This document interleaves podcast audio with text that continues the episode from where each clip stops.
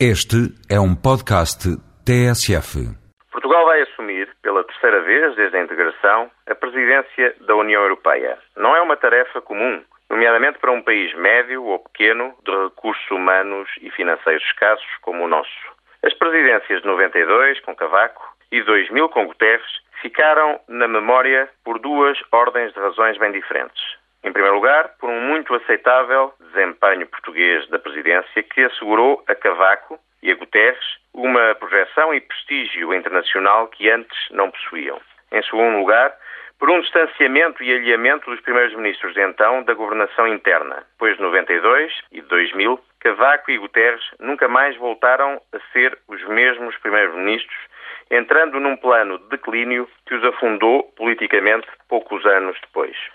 José Sócrates assume desafios muito relevantes nesta presidência. Em primeiro lugar, a ambição de unir a Europa em torno de um novo tratado simplificado. Em segundo lugar, o reforço da ligação europeia à África, nomeadamente garantindo o sucesso da Cimeira Europa-África, que não se realiza já há seis ou sete anos. Em terceiro lugar, o reforço da ligação à América do Sul, dando especial destaque à relação da Europa com o Brasil. Eu desejo-lhe felicidades porque o seu sucesso será o sucesso de Portugal, da Europa e todos nós.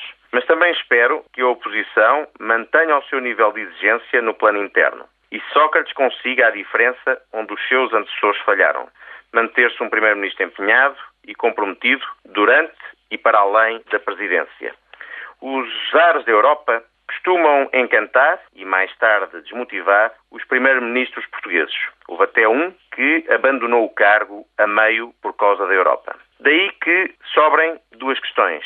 Haverá Sócrates primeiro-ministro durante a presidência? E sobreviverá Sócrates primeiro-ministro a esta presidência europeia? Boas férias, caros ouvintes.